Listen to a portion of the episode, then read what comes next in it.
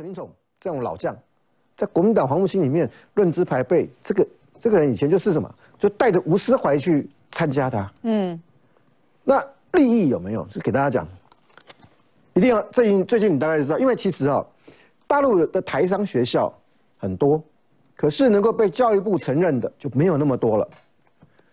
陈林宠那个二零一二零一零一年的时候，他们就去成立了华东台商子女学校，他在昆山，他是。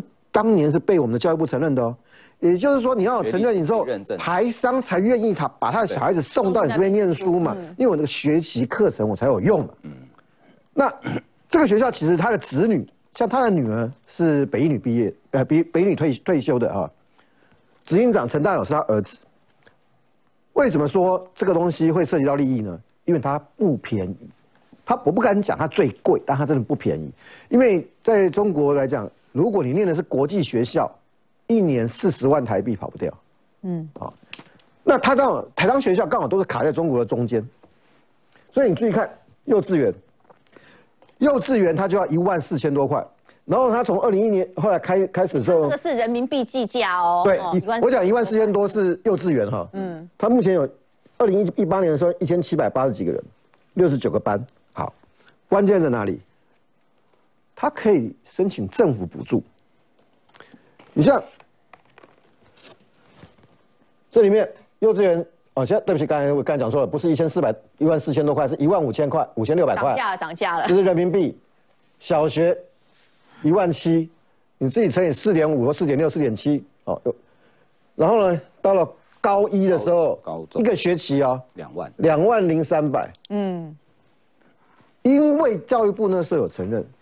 因为这个学费不便宜，为了体谅台商子女，所以我们一学期一个人补助一起，现在是补助一万七千五左右，五百台币啊，两个学期就要补助他三万多块四万，这个钱不是不是给学生的，是直接补贴补贴到学校里面去。这些都可以取消的啦，嗯，因为他们希望有钱。对，问题是，对呀，问题是你你如果今天想取消，国民党马上讲哦，你不体谅台商，嗯。台商马上说你不体谅台商，然后国民党马上讲说台商有的有钱，有有的有的是做大生意，有的做小生意，你为什么要取消？一定这样子打过来，那问题来了，我们就很尴尬了，你知道吗？教育部中在中国的这些台商学校一年补助两亿两亿多哎，两亿两千五百多万哎，然后呢，连健保这些都有补贴，要花要花八千九八千九百万左右去补贴他们这些。现在问题来了，你陈林宠直接讲国军战战令是零，一直在帮中，他不是在帮中国讲话，他是帮中华人民共和国讲话。嗯，他带着我们的退将，用级别伦理带着他们去去中国，你搞到最后只有一个一个结果嘛，没有决心打仗嘛。就是如果中华人民共和国侵侵犯中华人民共和国，你哪里来的决心嘛？人民不相信你嘛？就是这些老将搞出来的。而且我发现说，他过去曾经有一个这个呃黑历史啊，就是他当陆军总司令的时候，他还耍特权，他用陆军直升机，因为他儿子呢那时候当兵，但是休假，休假过程间。出卡河，而且他儿子是轻伤，但是是派了直升机，好像是计程车一样，就把他再去看医生，去医院哦。这是一个蛮夸张耍特权的一个例子。那郑浩，你要补充的是有关于在对岸私人利益的这一块吗？呃，应该讲陈廷总宠他在对岸为什么那么看重他哦？很简单几件事情。第一个，当然他当然当过国军的退将，他某种程度握有国军的军事机密，这这毋庸置疑。刚那个美方也说非常非常重视。可问题是，你有没有想过他退休二三十年了，他还有什么机密？没有了吧？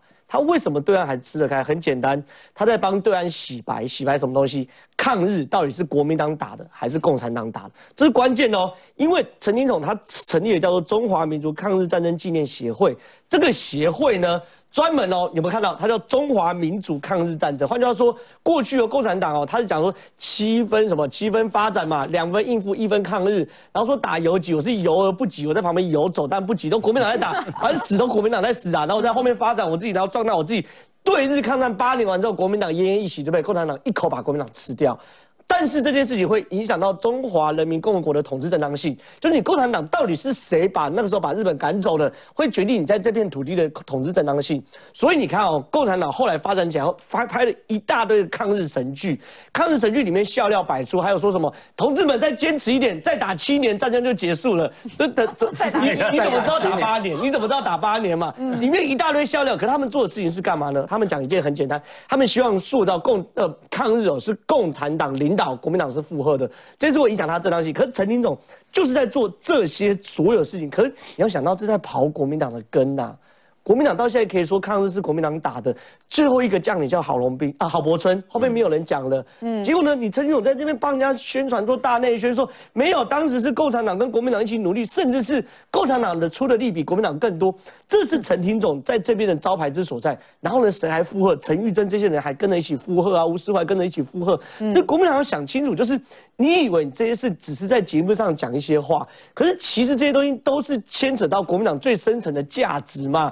比如陈玉珍，就像刚刚大家都讲过嘛，十一国庆是中华民国的国耻日，任何一个中华民国派的人都应该很痛恨十一国庆。结果呢，陈玉珍去帮那些人去讲话，然后陈廷总也是啊，坦白说，你吴思怀现在是国民党的不分区立法委员，你应该正告陈廷总说，不对，这对日抗战是我们打的，就没有就这会起，那有可能他是被揪的，陈廷总辈分比他大，他是跟着他老大哥去，他不敢去骂陈廷总，所以。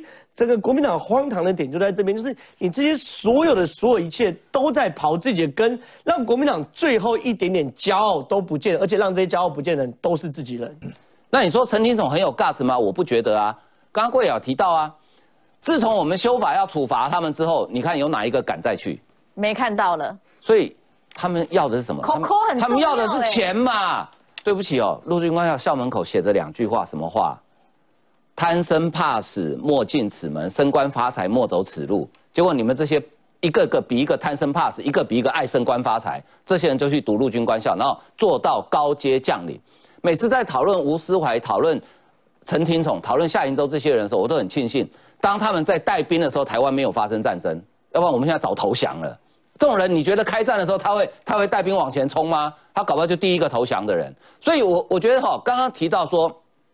教育部有补助他们学校，呃，这个一万一个学生一学期一万七千五啊。对，教育部这个是一个通案啊，但是我会我会建议教育部哦，你是不是不要补助给学校？因为说实在，你哦，他不是补助给家长，他是直接拨给学校。对，你补助给学校，学校到底这一万七千五真正用在学生身上有多少钱？有没有一千七百五？我都开始怀疑。以陈廷宠的人品来讲，所以我觉得你将来，你如果说真的要照顾，如果确认台商的子女在那边读书还有需要照顾，或者说有经济上的困难的话，你就直接补助给学生就好，你不要给学校，因为钱到学校之后会进到哪里，我们真的不知道。